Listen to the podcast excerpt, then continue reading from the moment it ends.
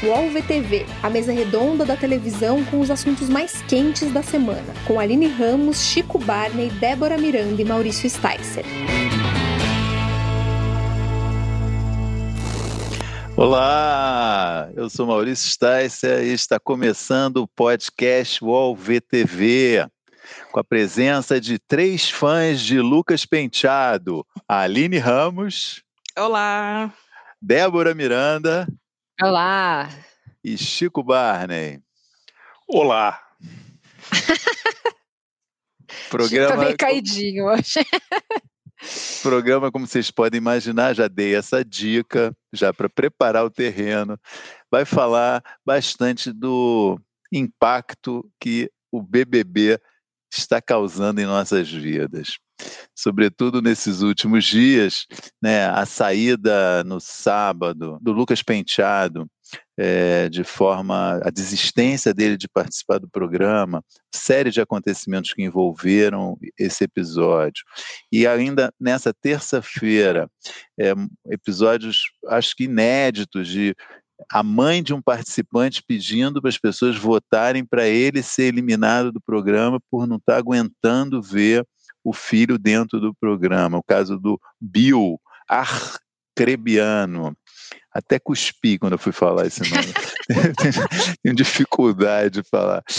Enfim, é, a gente que ficou se perguntando e estamos já realmente lançando essa questão se é, o BBB tá, ultrapassou algum limite, se é, é hora de. Quando é que é a hora de falar chega? Né, para certas situações. Eu acho que é com isso que eu, que eu queria começar e lançar aí. Eu acho que está todo mundo, pelo menos nós aqui, eu acho que muita gente que está assistindo o programa está sob impacto, sensação de que alguma coisa é, está fora do lugar nesse BBB, né? Um pouco é, indo um pouco além do que a gente imaginava que seria é, entretenimento. Não sei se vocês concordam todos. Talvez o Chico, que é o, maior, o mais é, ardoroso defensor dessa ideia, né, de que o programa é um, é um grande entretenimento e, e eu acho que é isso mesmo, mas é, às vezes queria saber o que, que você acha, Chico. Você acha que está passando um pouquinho do limite, ultrapassou o que seria aceitável para um programa de, de, de pra, que nos diverte? É, cara, eu, estou muito impressionado, porque eu, como grande defensor da, da Várzea, acho que é, é, bom, eu sou sádico, eu gosto, né? Eu sempre falo que são 20 pessoas que toparam se humilhar em rede nacional em troca de dinheiro, mas eu, eu para nos divertir, né? Para nos divertir, mas eu acho que fez a volta completa, assim, acho que não está divertindo.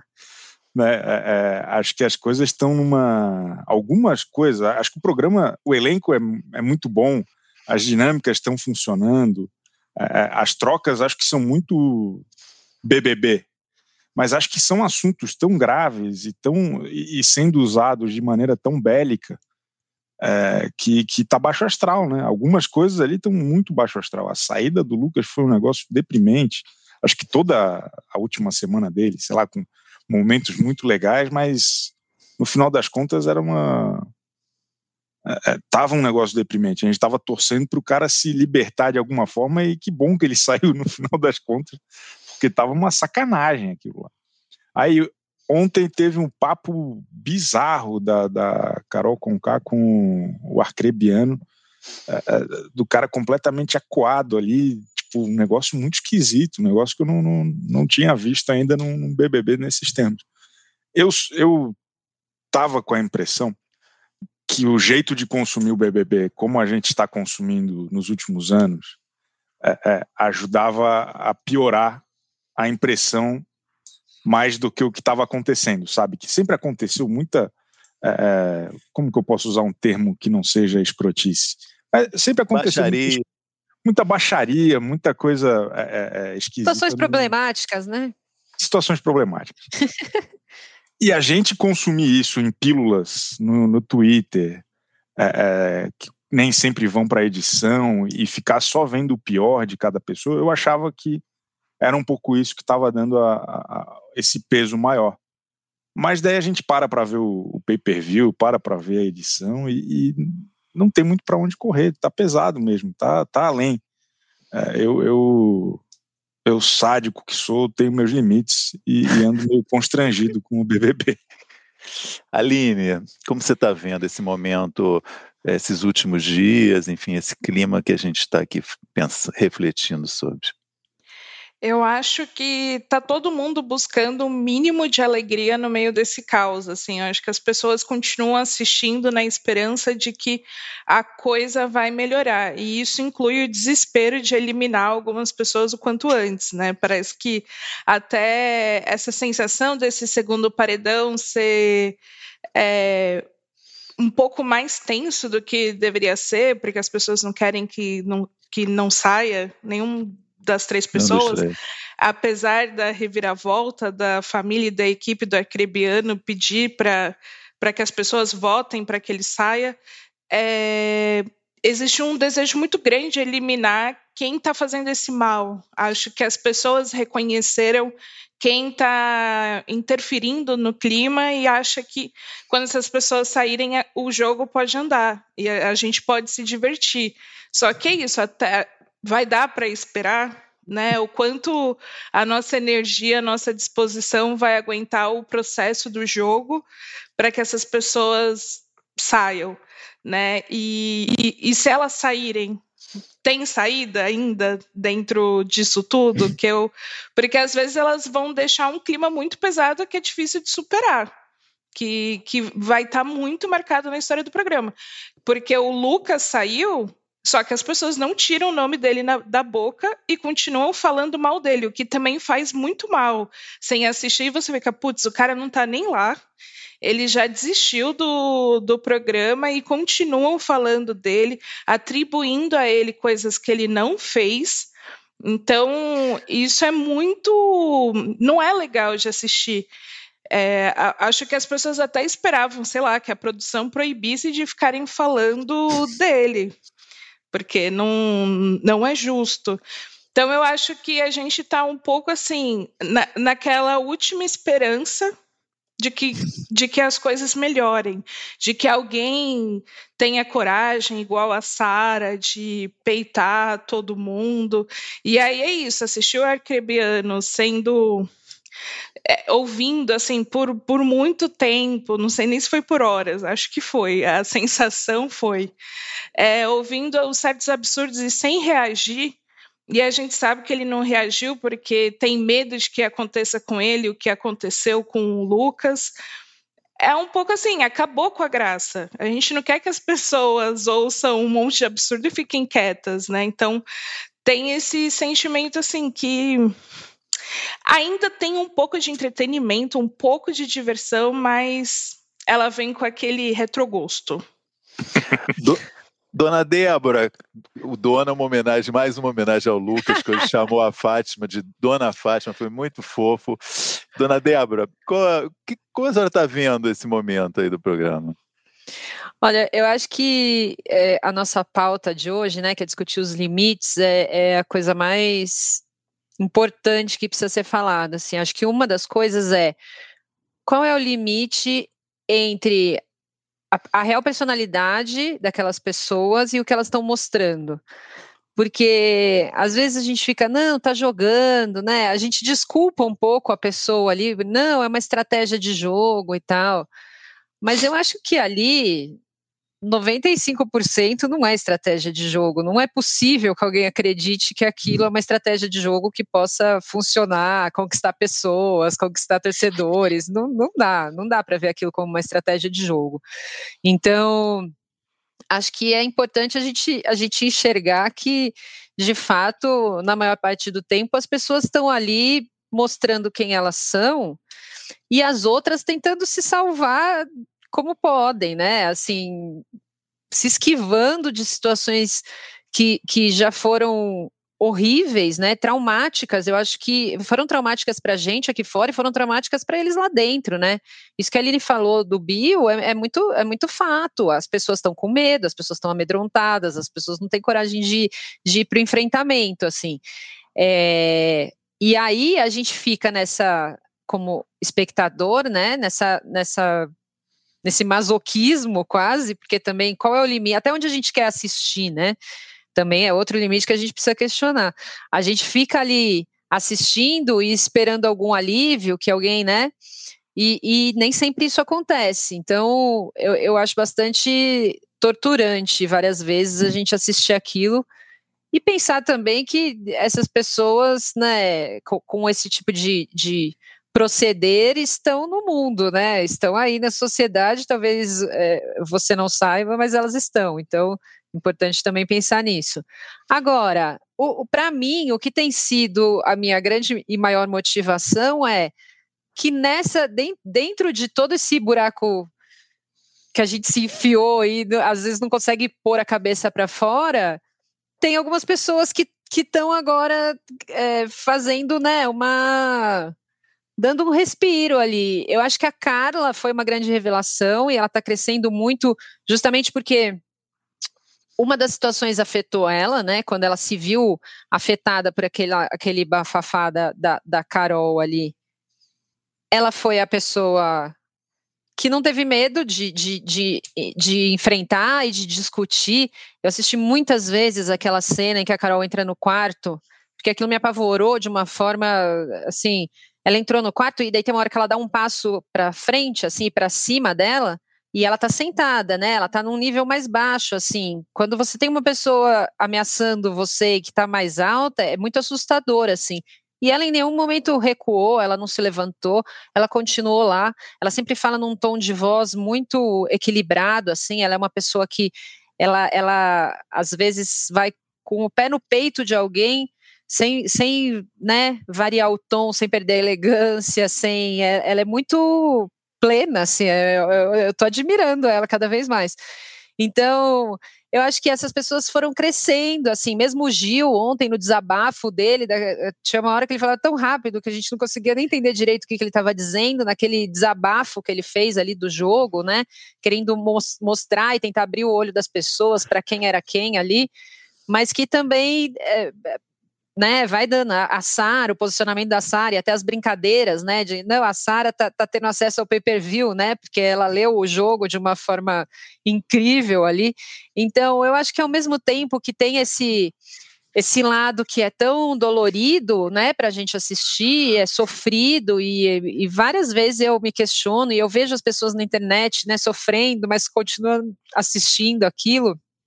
E então, ao mesmo tempo que eu me questiono, devo continuar, né? Quero ligar a TV hoje, quero abrir todos os 500 mil grupos em que as pessoas estão discutindo isso, né? Quero, quero ver o que aconteceu na madrugada, né? Quando eu acordo. É, tem esse outro lado, que eu acho que é um lado que está se fortalecendo, que está crescendo, que está trazendo para a gente alguma esperança. Eu não diria alívio ainda, mas alguma esperança de dias melhores. Queria levantar um ponto que é um dos que mais me agrada olhar o BBB, que é a questão da edição, né? Porque é, eu entendo que é, a Globo tem uma preocupação sempre com todos os participantes, agora, só que agora ainda mais quando tem participantes famosos, né? Como aconteceu nas últimas duas edições, em garantir a dignidade, a maneira, uma, uma exibição digna deles. Né?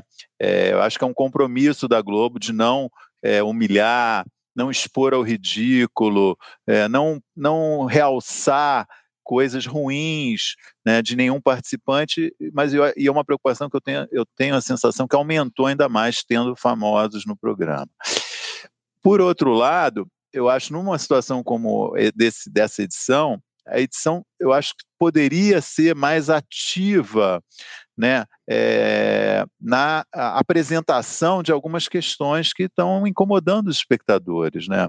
Então, é, nesse caso, por exemplo, do, do Bill com a Carol, ontem eu acho que era um dia certo para poder. Ele, é óbvio, ele, ele se omitiu várias vezes, ele topou indicar a, a Juliette para o Anjo por, por, orientação do Projota, ele vacilou em vários momentos, né? Mas é, nessa relação dele com a Carol também tem uma questão dele, a posição dele, ele está numa posição, se colocou desde o início uma posição, e eu acho que é na, pela natureza ali da, da, da, história dos dois, uma posição mais é, é, humilde ali, né? Uma posição mais é, subalterna Omissa, em relação. eu acho, né? Omissa. Nem a ficada entre eles não foi alguma então, coisa que ele teve, uma super vontade. Ele, ele, eles Então, eu acho que esse, esse, seria um exemplo. Ontem, por exemplo, poderia ter sido demonstrado de forma mais didática isso aqui, isso no programa, né? É, de como ele, como essa situação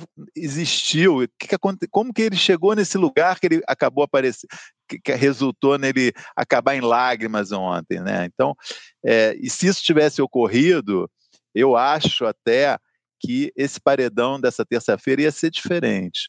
Né? Eu acho que é, o público vendo é, que, de certa forma, mesmo ele sendo um vacilão, ele estava é, sofrendo na mão da, da Carol, a Carol estava falando coisas que não eram verdadeiras sobre ele, eu acho que o público tenderia a eliminar a Juliette.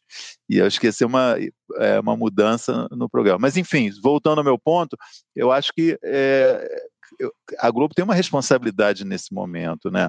E na, na segunda-feira, aquele momento que o. Não, no, do, né, no domingo, quando o, o, o Thiago falou do fair play, a Lumena começou a chorar, né? É, foi, foi um tipo de irritação da Globo com aquela situação, né, que aconteceu. Ele meio que deu uma é, um tiro de bazuca ali, né? E só que só a Lumena sentiu publicamente, né? Então ficou parecendo que então não foi bom porque a mensagem não foi boa porque só um uma das do, dos alvos da mensagem é, manifestou, os outros se saíram bem, né? Então não, não foi eficaz. Talvez também seria um caso a edição poderia ter mostrado melhor. Não mostrou, por exemplo, as pessoas que festejaram a saída do Lucas, né? O caso do, do Rodolfo, né, que estimularam ele a ir embora. Sobrou tudo para a Lumena naquele dia, né? Então, enfim. Eu, eu tô... acho que. Eu acho Desculpa, Maurício. Não, era isso. Assim, eu acho que a edição tem um papel muito importante, ainda mais num, numa situação como essa, que as pessoas estão muito irritadas com o comportamento de alguns participantes. É, eu acho sobre isso que, que não foi necessariamente só a Lumena que sentiu, mas o que eu enxergo é que muitas pessoas já tinham enxergado isso antes, né? é, as pessoas não estavam totalmente enganadas, iludidas ali do que elas estavam fazendo. Eu acho que elas fizeram, algumas delas, com muita consciência. Então, acho que foi só um, um, reforço ali do que elas já sabiam. Então, por isso elas não se abalaram tanto. Agora, eu, eu vou dizer uma coisa: eu, eu tô gostando desse Thiago Life intolerantezinho ali com as pessoas, meio. Ferino. É, ele tá meio sentindo também, né? Às vezes ele, ele você vê que ele, ele perde a paciência ali, ele estoura, ele, ele chora, ele, ele, tá, ele tá bastante envolvido e eu acho que ele tá sofrendo as mesmas agonias que a gente, assim, obviamente com, uma obrigação de ser um pouco mais é, imparcial, assim, mas eu acho que algumas vezes está transbordando. E eu tô achando que está trazendo interações é, importantes para o programa, assim, a gente né, é sempre essa questão, né, de discutir se vale ou não interferir, mas eu, eu tenho achado interessante. Eu acho que essas intervenções do Thiago Leifert foram fundamentais, por exemplo, para o jogo da discórdia ser um tom acima do que a gente está acostumado a ver. É, acho que é justamente, sabe, a, provocação que ele fez para Carla mudou o jeito como ela estava se posicionando, que ela estava disposta a ser meio que rainha da Inglaterra ali, não, não entrar muito. E aí acho que tanto que, o que aconteceu com ela, né, de ser envolvida numa grande teia de mentiras e, e fatos alternativos. É, é, então acho que isso tem ajudado, assim, acho que acho que não tem sido ruim não. É, com, em relação ao que o Maurício falou é, da edição, eu acho que numa temporada em que tem tantos participantes que conseguem manipular a realidade dos fatos com tanto talento, com tanta eloquência, ao ponto do, do cara não pedir desculpa por um negócio que ele não sabe se fez, do Lucas pedir as contas porque, meu Deus do céu, é, sabe, acho que tem ali um, um, desafio da Globo de, cara, que história é essa, sabe? O que que, o que que o Lucas fez nas festas?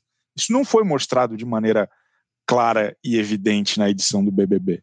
E, Até e agora, né? Já tem 16 dias, né, cara? E na internet, nas threads de Twitter e tal, a gente tem pílulas e a gente sempre tem uma interpretação super enviesada do texto que vai junto do vídeo, né? Se o cara tá a favor desse, se é fã daquele, já ele já te direciona para algum lugar. Então, eu, eu sinto que a, a edição da Globo ela tem uma, uma responsabilidade de a história oficial que acho que está faltando, principalmente nesses pontos mais polêmicos, envolvendo o Lucas, envolvendo o Arcrebiano, envolvendo outras histórias que já aconteceram. Acho que o Projota tem algumas coisas também é, é, que precisam ser contadas, mostradas e discutidas. Mas, em contrapartida, é, é eu acho que tem sido um trabalho muito bom de distensionar o que, sabe, é, eles, eles mostram o que está acontecendo, não, não, não, estou dizendo aqui, eles não explicam, mas eles mostram o que está acontecendo, é, é, e acho que tem tido vídeos muito, muito, muito legais, assim, bem editados, contando histórias interessantes, acho que a forma como se despediram do Lucas no, no domingo foi emocionante, foi muito bonita e, e acho que prestou uma, uma homenagem bacana para o protagonista dessas primeiras semanas, né, num momento em que o público gostaria de levá-lo mais longe. É, então, acho que tem esses dois lados da história é, é que está acontecendo. É, enfim, só voltando num ponto que a Débora também falou sobre o recado do Leifert, eu acho que as pessoas não entenderam ou não assimilaram porque elas acharam que não era para elas. É, e elas demonstraram isso depois. Inclusive, o Nego Di disse que o Leifert não poderia opinar sobre o jogo se ele não está jogando. É um, de uma prepotência assim surreal. A pessoa achar que o apresentador do programa não pode falar sobre o que está acontecendo no programa. Então, não, não, teve essa sensação. Eles acham que foi endereçado para uma pessoa e a Lumena, como é, a carapuça serviu ali no momento, eles acharam que foi para ela e acabou. Então tem esse aspecto. Ainda aí sobre a edição, olha, não esperava falar isso um dia, mas o BBB devia fazer como a Fazenda. Não era a melhor edição, só que eles eram muito bons não, não, não na estrutura cronológica, eu acho péssima, mas nos flashbacks. Isso hum. facilitava muito no entendimento do público e também no sentimento Exatamente. de justiça. Porque é, o que, que acontece? Nós temos uma história que toma todas a, vira o centro de tudo que é do Lucas, não tem flashback sobre o que aconteceu, não tem o que realmente aconteceu. Essa edição, a gente pode falar que ela é cheia de fake news, né? Os participantes lá dentro estão criando é, mentiras que viram verdades e, e são mentiras que vão sendo repetidas, repetidas, viram verdades, e a edição não, não mostra isso. Então, as histórias centrais, pelo menos, deveria ter essa atenção. A do Arcrebiano e da Carol também virou uma história central, porque ontem o jogo da discórdia era sobre eles. Todo mundo estava se posicionando de acordo com o que cada um fez na, na treta ali entre os dois. E não mostrar por exemplo, que a Carol fica falando repetidas vezes que a Carla falou que é, achava que a Carol e o Arcrebiano não combinavam, sendo que isso é uma mentira, é grave, assim, acho que é difícil, é grave na compreensão do público sobre o que está acontecendo. Não mostrar o que o Arcrebiano falou, porque a Carol chegou a dizer que ele era gigolô, que ele tinha uma postura de gigolô e queria ser sustentado por ela. Isso é muito grave. E não mostrar que ele, que ele na verdade, disse o contrário, é, eu acho injusto também. Eles tentam suavizar, né? Eu acho que o que passam sobre as pessoas, só que nisso acabam sendo injustos na, na forma de contar essa história, ela fica falha, né? Então, é, acho que a edição poderia melhorar nisso. E a Fazenda fazia muito bem os flashbacks, ficava até em preto e branco, ninguém precisava é falar nada. Ficava em preto e branco, o pessoal entendia. Bom, mentiu. Exatamente. Pronto, resolvido. Flashback é meio uma agência de checagem, né? Quando entra, né? Assim, é o VAR fato... da vida real, né? É, exatamente. Mas eu acho que aí entra. Eu acho que entra, acho justamente que entra aquele ponto que eu falei, Aline. É, eu acho que tem um medo da Globo de falar, dizer, ah, pô, estamos é, chamando a, a, fulana de mentirosa, estamos chamando o cicrano, né? Acho que tem um, tem um cuidado aí da, da Globo com isso, mas eu concordo com, totalmente que está é, tá faltando isso, uma intervenção mais nesse sentido do que é, o, o Leifert falar. Porque é isso, o Life falar pode ser mal, mal compreendido, que eu concordo também com o que você falou, né? Só a Lumena entendeu. Agora, você coloca para o espectador ver que um determinado participante deixa claro, olha, isso aqui é uma, como diz o Chico, uma, é uma verdade, falta alternativo, ou, né? não é verdade isso aqui, aconteceu assim assado, né? enfim. Hoje a Fátima Bernardes fez um pouco isso, né? Ela meio corrigiu coisas da narrativa do Lucas. Foi uma coisa incrível. Eu falei assim, pô, será que o pessoal lá do BBB está assistindo? Porque ela, ela ajudou a tornar a narrativa dele mais lógica, mostrando alguns vídeos que não tinham passado no programa. Ela resgatou imagens que a edição não mostrou, que tornavam mais claro o que aconteceu com o Lucas. É porque Enfim. eu acho que as pessoas que só assistem né, na, enfim, mas mesmo os que assistem no pay-per-view tem um limite ali que você consegue acompanhar, né? E a sensação que eu tenho é sempre, gente, mas aconteceu isso, eu perdi. Em que momento? Sempre parece que tá, tem uma lacuna na história, né? Algum, algum acontecimento que você perdeu, e na verdade não é, porque nunca aconteceu, porque aquilo é uma mentira. Fake news, né? Como disse a Aline. Então, é, de fato, acho que seria uma ótima, uma ótima estratégia essa ideia da Aline dos, dos flashbacks, porque, enfim, se a pessoa mentiu, é, né? É, acho que não precisa ter tanto cuidado. Se ela não teve o cuidado de, de, de não mentir, né? Acho que não, não é preciso tanto, tanto cuidado para evitar de mostrar que ela está mentindo. Se é que, eu, que alguém conseguiu entender alguma coisa do que eu disse agora, mas enfim. tá claro. Queria fazer uma pergunta aqui da, enviada para o Instagram do Splash, que acho que tem tudo a ver com essa nossa conversa, da Amanda Guedes. É, ela pergunta: a alta audiência do BBB pode ser explicada pelo gosto do brasileiro por sofrimento televisionado? Eu acho que se deve não ao gosto pelo sofrimento, o gosto pela justiça. As pessoas estão assistindo o BBB em busca de justiça. E aí isso mobiliza os paredões.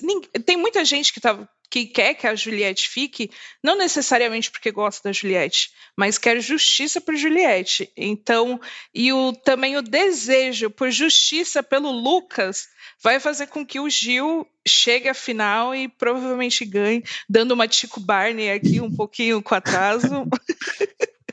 mas provavelmente ganhe é, essa edição por essa busca de que as coisas é, mudem. E parece que o sentimento de que votar num paredão é, se torna uma ação que as pessoas fazem diante do que está acontecendo. Elas podem intervir num cenário de injustiças maior em que estamos inseridos nesse país.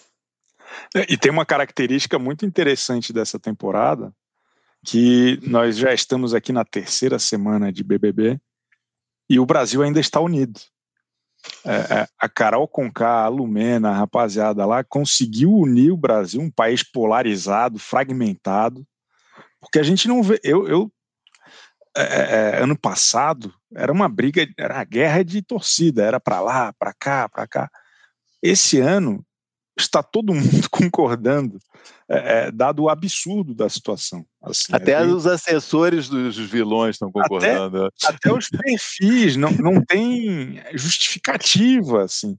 Então, você vê o, o Neymar, e, né, um dos maiores algozes das fadas sensatas ano passado, concordando com Rafa Kalimann no Twitter, tweetando as mesmas coisas, tendo os mesmos alvos é um negócio que me faz acreditar num, num país é, é, é mais unido nos próximos é, anos. É, é, a verdadeira frente, frente ampla que está todo mundo esperando aí. O, aqui na nossa transmissão ao vivo, alguns comentários e perguntas. Primeiro, um comentário muito divertido, mas acho que merece ser lido, que é do Rodney Silva. Ele pergunta: vocês pediram permissão para começar, começar o programa para a Lumena? pergunta para quem está acompanhando o, o, programa é muito pertinente né, no, em relação ao comportamento da nossa querida Lumena, muito sempre muito incisiva, muito apontando o dedo, já virou uma piada, né? Total. O Rogério Campos pergunta: as ações de Carol e Lumina teriam transformado a casa num grande quarto branco? Boa questão, realmente, né? Porque... Pô, é verdade. um pouco Olha, uma tortura, né? Mas pelo menos no quarto branco não teria como alguém mentir sem o outro ver. Ah, verdade. E isso mudaria um pouquinho, mas é a tortura é igual. O Sandra Castor faz uma pergunta. Essa eu vou dar, deixar o Chico responder. O que fazer com Carol Conká no BBB? O desabafo do, da ouvinte. Não, é difícil, cara. Eu, eu, eu, eu acho, tenho a impressão, que a saída dela vai ser uma das maiores catarses da história do programa. Assim. Acho que vai ter gente na janela. Lembra ano passado? Eu, eu acabo sempre voltando para ano passado. Me desculpem, eu vou, eu vou me, me eu vou tomar cuidado. Mas, Não, mas tem muito passado... a ver, porque é o mesmo formato do, né, o mesmo é, claro. tipo de, de, gente, assim, de celebridade com anônima, essa combinação. Né? entrou, entrou, entrou, a torcida do ano passado, entrou lá, né? É, é, acho que é por isso que está um negócio tão intenso, porque ano passado não foi tão pesado assim lá dentro. Aqui fora foi. É, eu acho que vai ter festa em, em, janela, vai ter aglomeração, é um perigo para a saúde pública, mas é impressionante, cara. Eu, eu, gostaria muito que ela não desistisse. Tem mais duas festas aí, e é, essa rapaziada aí, é, esse elenco tem festas realmente inéditas, né? sempre com muito conteúdo. É um eu terror não... o dia de festa, né? Não é mais um dia que a gente aguarda como ah, um dia feliz. O dia de festa é, é o dia pior de todos. É, eu, eu não dormi sábado. Eu não dormi sábado, eu virei à noite. Eu, eu, é impressionante. Mas eu acho que a Carol Conká seria muito importante ela ficar, não pedir de novo para sair, porque ela tá, ela às vezes ela saca, às vezes quando ela cai em si, ela deve pensar, puta, mas o pessoal tá vendo, cara. Acho que a saída do a provável saída do Arcrebiano vai dar ainda mais força para esse lado não tão bacana dela, não tão agradável, não tão simpático. É, então, eu acho que teremos uma semana muito intensa e muito emocionante. Espero que na terça ela esteja no paredão. A Marília Lucas faz uma pergunta que, durante a realização do documentário é, BBB Casos de Polícia, eu fiz também para vários vários dos entrevistados, que é se é, a gente tratou no documentário muito de casos de violência sexual, assédio e tal, mas também discutimos outros tipos de, de violência. E eu perguntava se é, era possível, e essa é a pergunta muito parecida a Marília, se deveria ser critério de expulsão, assim como violência física, violência psicológica. É, o racismo, por exemplo, né, uma frase, falar uma frase racista seria motivo de expulsão do BBB? É, fazer esse tipo de terror psicológico que a gente está vendo no BBB 21 seria motivo de expulsão? Eu acho muito difícil pela subjetividade envolvida, mas eu acho uma questão interessante, né? mas muito complexa ao mesmo tempo. O que você acha, Aline? É, acho que a gente volta né, na questão do, do documentário mesmo, que é o ponto que a Globo precisa, o BBB precisa criar formas de lidar com essas situações, porque às vezes não é crime, mas eles precisam intervir de alguma forma, criar alguns protocolos de como lidar e não ser alguma coisa ah, aconteceu e aí discutir ah, como fazer. Freestyle, e, né?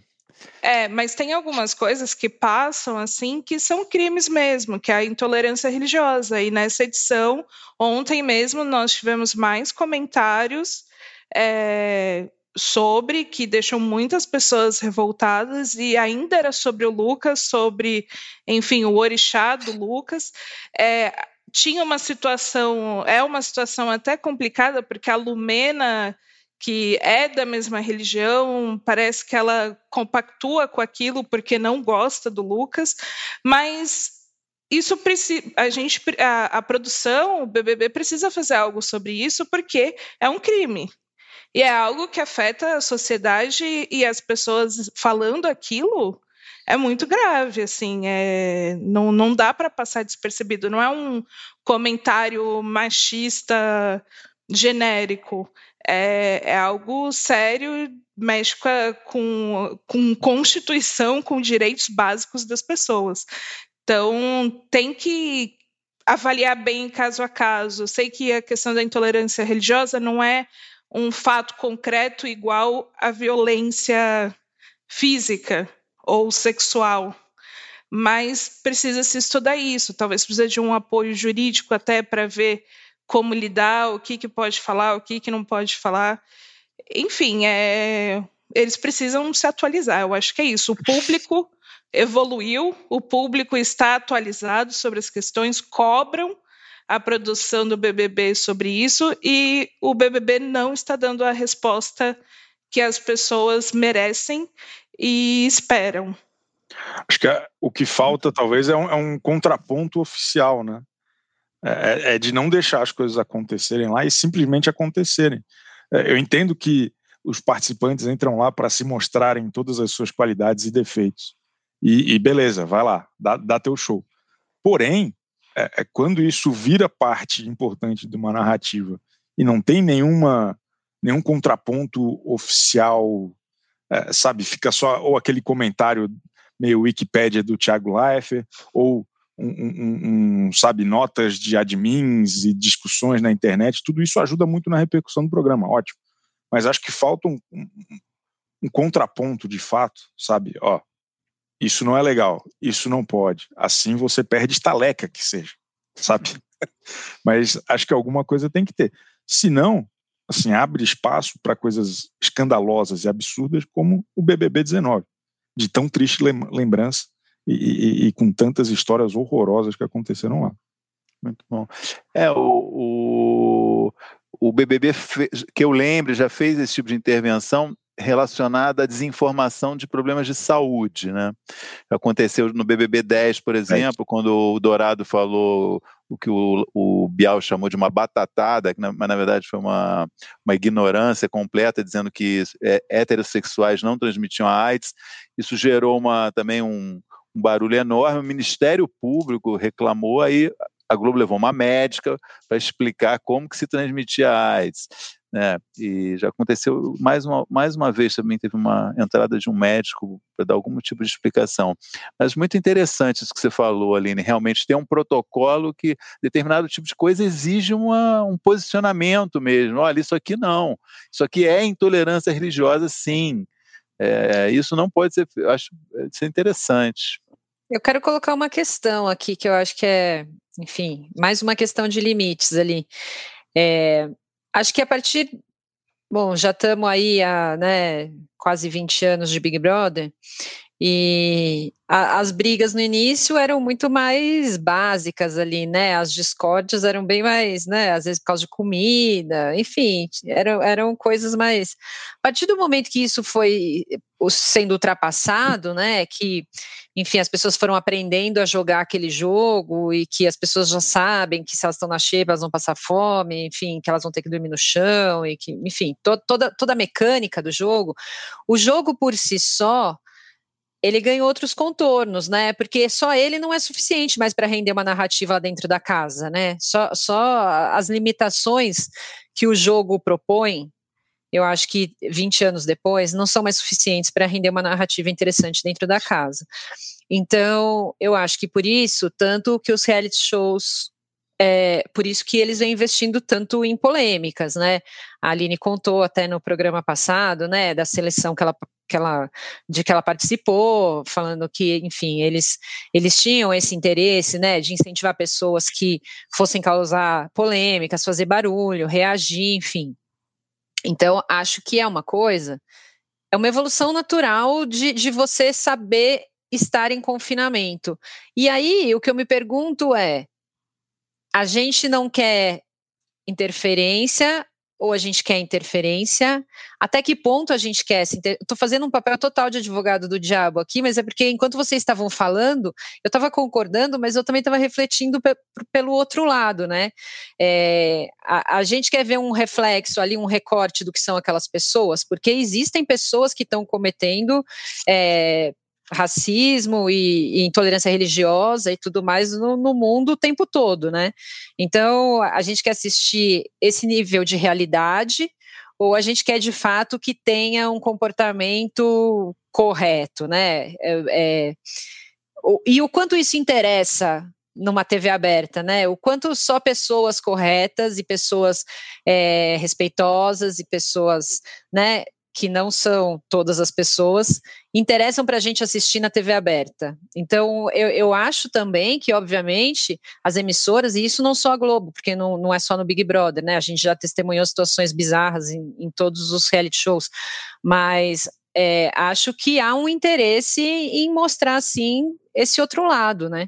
Agora, concordo, quando são questões de, de crimes, né, que estão previstos na Constituição, aí isso, de fato, mas ainda assim eu penso, o papel é da emissora ou o papel de repente é, sei lá, do Ministério Público acompanhar e ver, olha, isso não pode ser mostrado, tira essa pessoa, vamos, né? Que a pessoa está cometendo um crime é, ali num ambiente público, né? Então, é, de quem é o papel também de controlar isso? O papel é da emissora? Então, eu só estou colocando algumas questões porque eu acho que não é tão simples, né? A gente controlar e, e obviamente que não estou sendo né, concordando com, com tudo isso, me, me, faz sofrer igualmente. Mas é, a gente gosta de assistir Big Brother por quê, no fim das contas?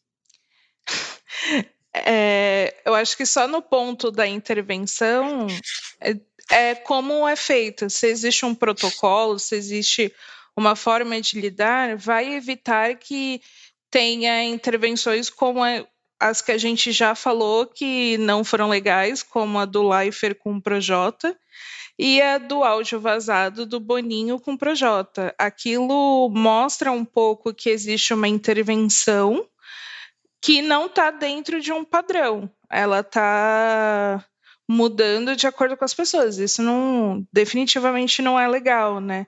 Agora, é, ter essa, essa leitura, eu acho que vai do interesse mesmo da emissora, do programa, de como, como eles querem se colocar. Se eles querem colocar que é um programa que, enfim, as pessoas fazem o que querem, é, cometem crimes e não vamos nos posicionar, bom, aí eles vão ter que arcar com as consequências disso.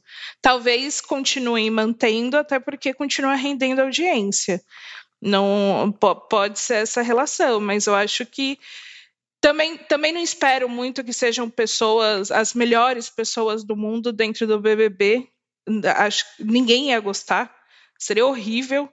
É, na edição passada, também voltando, é, teve o, o, Prior e o Adbala, enfim, elogiando novamente, por mais que sejam figuras muito controversas, que fizeram comentários machistas, só que ainda assim o que eles falaram, o que eles fizeram, não entraram num campo muito pesado ou na, na, questão do crime, né? Eram, o Adbala queria chamar a, as vegetarianas veganas para o grupo, para o VIP, para comprar só carne. Era essa a ideia dele.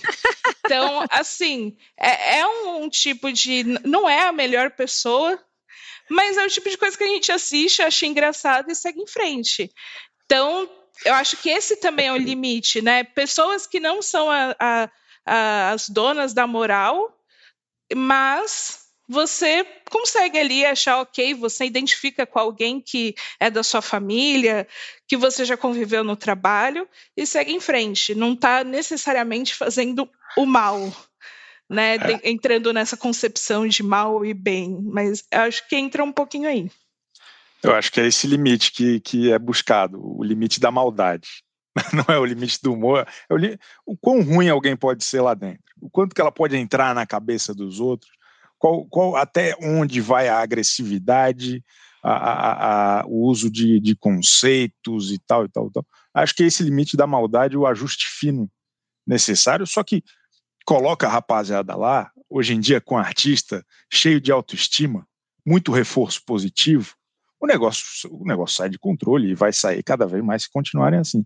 Mas tem uma coisa que, que é muito importante e relevante, é que, porra, por, mais, por pior que esteja acontecendo lá, pessoas ruins, gente horrível, tal, tal, tal.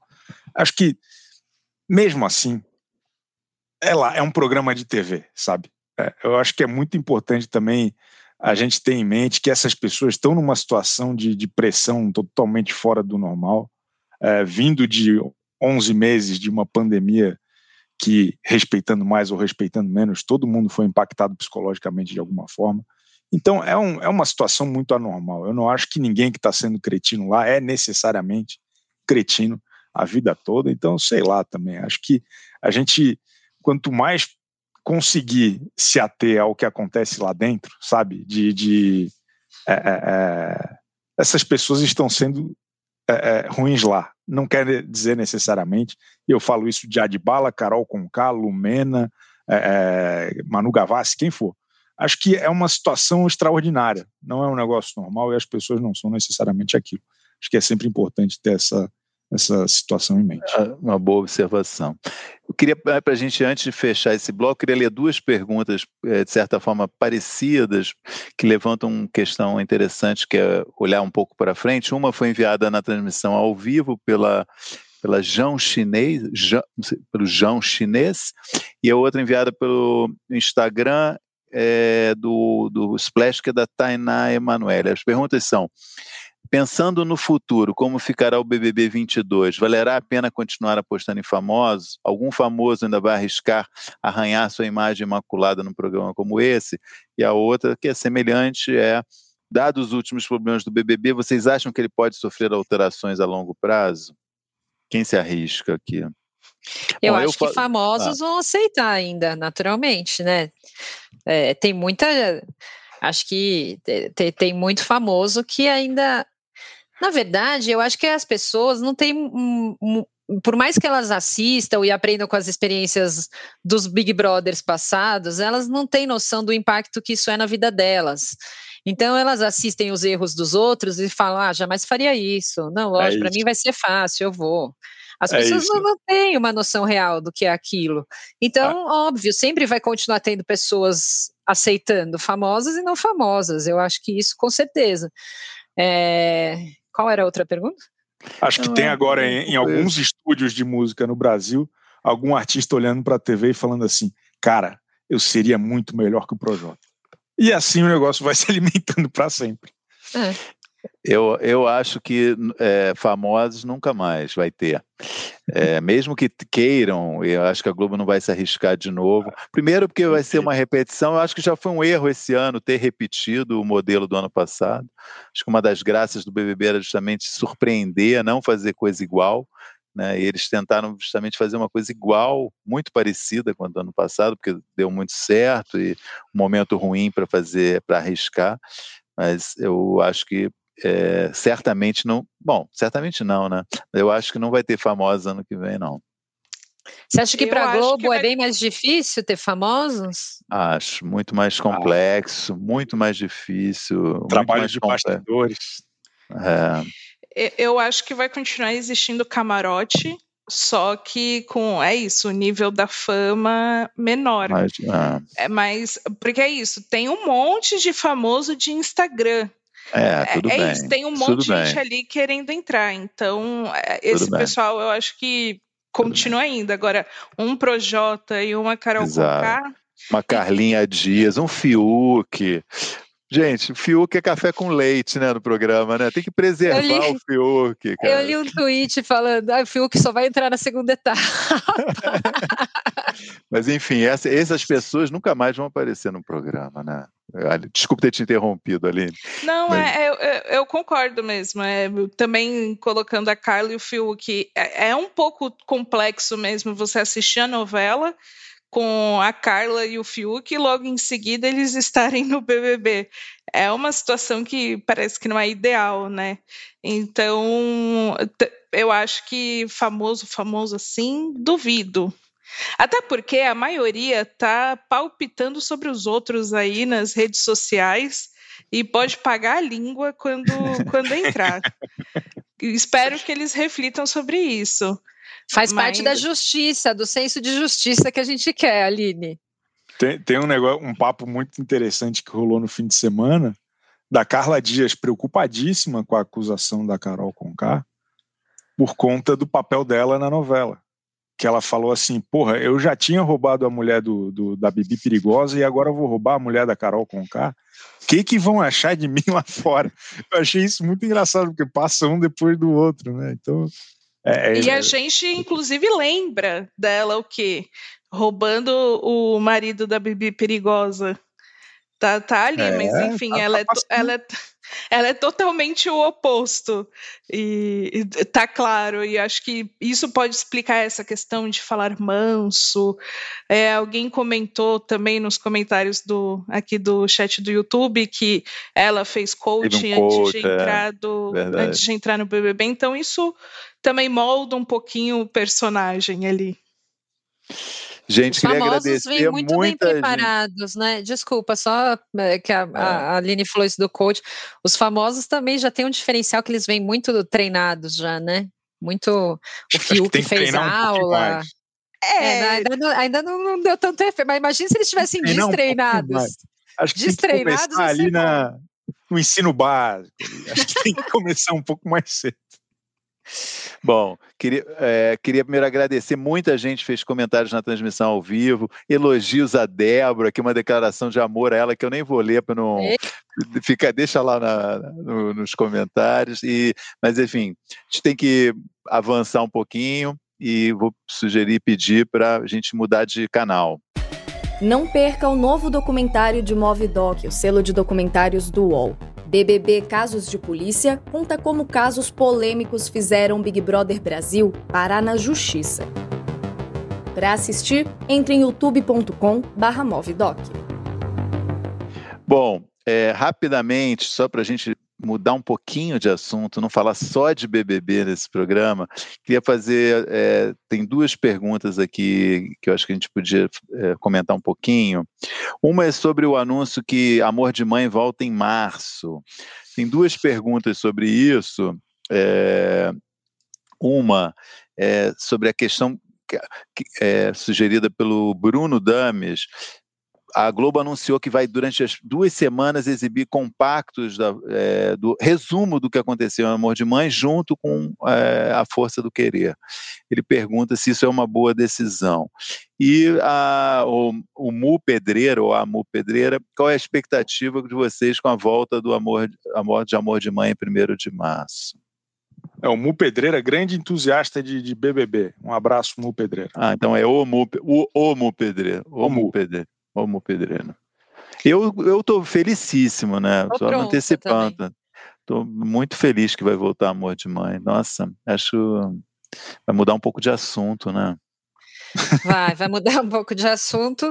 É, vai ser bom que vai recapitular, né? Porque acho que de fato agora nem, nem a gente, maiores fãs, já, já não lembra direito aonde, aonde parou, né? É, pessoas, assim, de, pessoas de idade como eu precisam dessa recapitulação, meu. Nossa, e assim, é, é, é muita coisa para a gente assistir em um ano de ausência ali, né? Foi, foi muita. Não, não, também eu só me lembro da, da cena do atropelamento ali. De, de resto, eu já não lembro mais o que estava acontecendo com os outros personagens. É, então, acho que vai ser legal, né? Eles vão fazer duas semanas, começa dia 1 e dia 15 começam os inéditos. E aí, muito ansiosa, acho que vai ser bom para mudar de assunto, mas não espero muito um alívio, não, porque acho que vai voltar já jugular, né? Parou num momento bem tenso ali, e aí, enfim, eu acho que vai ser, vai ser pesado também. Mas estou prontíssima e animadíssima. A novela volta e termina ainda durante o BBB, né? Eu, é. eu tenho a impressão que o briefing lá dentro é segurar a Carol Conká até metade de março. para garantir aqui, ó. O, sobre essa estratégia, eu vi muita gente comentando né, de passar as duas ao mesmo tempo, dizendo, ah, está imitando a Record e SBT. De fato, é, mas essa, a Globo também já usou essa estratégia, tem usado já tem uns dois anos na transição do Vale a Pena Ver de Novo. Tem feito exatamente isso, quer dizer, começa, no, vai chegando perto do fim, começa a exibir a, a nova e a antiga juntos para fazer uma transição, enfim é, mumunhas de programação, né? não é Mas nesse caso tem o efeito memória realmente, que é essencial, porque ninguém lembra mais o que aconteceu. Eu não lembro o nome dos personagens, pô. Uma situação extraordinária, é, né? Imagina. É. é. o esquema de série, né? Que parou a primeira temporada, antes de voltar Exato. a segunda, você precisa de um resumo. Um Toda série tem isso. Então, Exatamente. amor de mãe merece. Bom, a outra pergunta, para também um outro assunto do Mailson Poultz. O que o SBT precisa para voltar à vida? Em primeiro lugar, a vacina, né? Porque está todo mundo esperando o Silvio tomar a vacina para ele voltar a apresentar o programa. O, o Feltrin já anunciou que isso vai acontecer também em março, se Deus quiser. Agora, além disso, tem que precisa de investimento, né? Porque o Ratinho voltou já, a sensação que é o mesmo Ratinho. Ah, tem um monte de novidade no Ratinho. Ninguém viu novidade nenhuma. E ainda tem a novela da Record junto, Gênesis, então ninguém está assistindo o Ratinho. Precisa dar uma sacudida. E é justamente o ano dos 40 anos do SBT. 2021, o SBT comemora 40 anos. Tem realmente que vir vir vindo, né? Tem que chegar chegando, porque tá todo mundo esperando isso, mas ninguém está vendo muito por onde que vai ser isso. Mas a vacina já vai ser um adianto, porque Silvio Santos tomando a vacina, ele volta a gravar o programa dele, que é, já é uma benção, está um ano sem gravar, e eu acho que ele pode voltar aí no SBT também, dar broncas ao vivo, sugerir mudanças ao vivo, acho que isso pode dar uma agitada. É, não é uma grande mudança, mas pelo menos volta, volta à vida, né?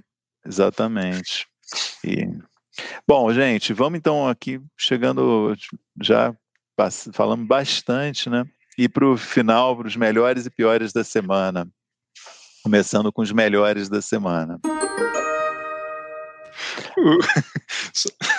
Fala, pode falar. O Thiago Fraga mandou: toma ômega 3, Maurício. Não, mas mesmo tomando ômega 3 para lembrar. Eu, não, eu sei, mas mesmo tomando ômega 3 para lembrar de uma novela que tem um ano para mim, eu esqueço o personagem sai do BBB, depois de três semanas eu já não lembro o nome do personagem. Eu estou esquecendo né? os nomes dos, dos, atores já de Amor de Mãe. pois é. Aline, seu melhor da semana. E agradeço aí a sugestão do, do Thiago.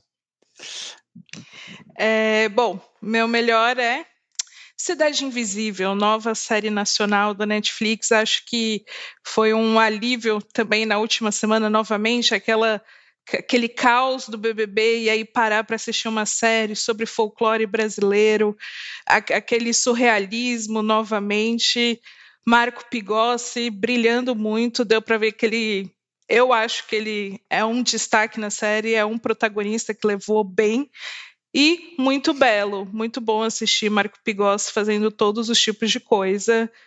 Inclusive, não, não vou, eu ia dar um spoiler. Não, assistam. Vale a pena a Cidade Invisível. Netflix, né? Muito Isso, belo, Netflix. achei elegante. Muito belo. Tomara que pegue essa série. É a terceira trabalho dele para Netflix. Os dois primeiros passaram sem grande emoção, vamos chamar assim. Nenhum dos dois. Foi primeiro uma série australiana, que ele fez na Austrália, e depois uma série que ele fez na Espanha. O cara realmente é um ator, hoje é um ator internacional, né? E essa, curiosamente, foi feita no Brasil, mas é, eu também, eu ainda não assisti, mas ouvi falar muito bem também. E tem a Alessandra Negrini também, que está espetacular. Muito bela sem, também, né? Muito bela fazendo aquele papel típico Alessandra Negrini, que, que, que parece que tem a cara dela sempre. Enfim, tá legal. Débora, qual que é o seu melhor da semana? Gente, eu tô até agora impactada com a entrevista do Woody Allen ontem para o Pedro Bial. Foi muito, muito legal. É, eu, para mim, já tinha quase zerado a vida com o Obama, e aí, enfim, veio o de Allen. Achei que foi uma entrevista é, assim, do tamanho certo, sabe? Não foi muito curta nem muito longa, não, não fugiu de assuntos importantes, né? Falou sobre as questões mais delicadas ali da história dele, né? As acusações de assédio e tudo mais. Gostei demais, assim. Só uma, um adendo que, gente, que tarde, que tarde. Acabou, era tipo três da manhã, não tem condição, muito tarde. E um, né, um negócio tão bom daqueles não merecia estar tá tão na madrugada desse jeito assim, mas eu amei a entrevista. Chico. Cara, ontem a Sônia Abrão me emocionou com um discurso que ela fez para o Projota, comparando o Projota com o, primo dela, o Chorão. É, achei, achei contundente, falou, foi uma questão ali pessoal, mas né, foi quase que Sônia Abrão como uma integrante do reality show do BBB. Eu achei muito interessante, achei é, é, contundente. Eu, eu gostei, acho que, que é bacana falar do Projota. Fala do Projota ou do Chorão? Dos dois. Do Chorão no contexto do Projota. Acho que ela fez boas comparações. Acho que a trilha sonora deu um tom bacana também. Eu gostei muito. Bom, meu melhor, eu também vou repetir a Débora a minha diferença em relação a ela é que eu é, deixei para ver o programa de manhã, acordei cedinho para assistir, porque eu não, realmente eu não aguento, pô, depois, depois de toda a emoção do BBB, aquela tensão, ainda escrever, e aí assistir um programa que começa, tá programado para começar duas da manhã, né? Não dá. Uma entrevista muito boa. Queria só, é, é, você citou também a do Obama, e não é, ele já fez outras entrevistas internacionais, o Bial, mas acho importante realmente é, a Globo meio é, mostrar que, que ambas, tanto a do Obama quanto a do Jalen, foram para divulgação de livros, né? E tem um circuito mesmo, esses, essas pessoas dão entrevistas quando lançam livros. Eu acho muito legal a Globo meio se impor e falar assim, ah, tem que falar aqui com o Brasil também, sabe? Tem que falar aqui com a gente, para a gente tem um tamanho, tem um mercado, interessa, né? E, e acho, pô, realmente conseguir ter feito. O caso do Diário Livro é também Globo Livros, também talvez tenha ajudado. Agora, a entrevista muito boa, realmente, foi muito boa. O Biel estava bem, o Jaren estava uma paz, né? Assim, transmitiu uma coisa muito bacana, eu também achei. Falou do, da acusação que ele sofre, ele, a acusação que ele sofreu, ele foi investigar duas, duas investigações, ambas o absolveram. Falou muito, achei muito bem sobre o assunto e foi uma super entrevista realmente. Vamos aos piores da semana. Aline, qual é o seu destaque? Pior foi o, a desistência do Lucas do BBB, não pela desistência em si, mas todo o contexto e como foi feita. Acho que, enfim, é um episódio muito triste no programa e também para a Globo. Boa. Débora. Eu concordo plenamente com a Aline, mas eu quero também dar o meu pior da semana para a prova de repescagem, esse negócio de bate-volta aí. Não aguento mais, acaba com isso, está prejudicando o programa. Está atrasando o nosso lado, né? Eu volto pelo fim dessa prova de bate-volta aí. Chico. Eu, eu concordo com a, com a, mais com a Aline do que com a Débora, mas tudo bem. É, eu quero criticar aqui hoje os bichos robô do Fantástico. É, é, é ah, uma tá. das atrações mais longevas. É, eles botam uns robozinhos com olho, um esquilo com olho de robô. Um negócio chato pra caramba. É, fica aqui o meu, meu repúdio aos, aos animais ciborgues do Fantástico. Eu não aguento mais. Só, só fazendo um adendo, se você me permite, que é um quadro da BBC, né? Ele, a Globo pode ser culpada de estar exibindo, mas a invenção não é, não é da é. Globo. Então, meu, meu repúdio é quem comprou e está exibindo no boa, Fantástico. Boa. Porque, é, é, porra, me, me, incomoda demais, cara. Toda vez que. A, e daí eles ficam anunciando a semana toda. Não é. perca hoje o, o, o esquilo ciborgue. Pô, pelo amor de Deus, cara. O mundo acabando os caras com, com, um bicho robô, eu não aguento mais. É, tô, eu tô até sem palavras depois disso.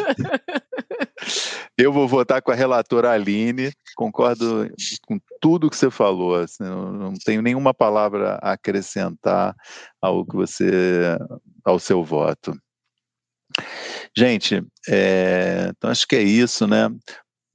Sonhando aqui com um pouco mais de alegria na televisão, um pouco mais de leveza, talvez, no, no, no, BBB. A gente gosta, né, do programa. Acho que isso está tá claro, embora a gente não tenha dito aqui, a gente gosta, né? E só que a gente tá todo mundo ficou meio chocado, né, com os acontecimentos desses últimos dias. Olha lá. Sempre tá A gente dorme abraçado, pô. Quando dorme, né? Quando, Quando dorme. Quando dormia. Então é isso, gente. Até a próxima semana. Obrigado a todos que nos ouviram. Obrigado a todos que mandaram perguntas e até semana que vem. Tchau. Tchauzinho.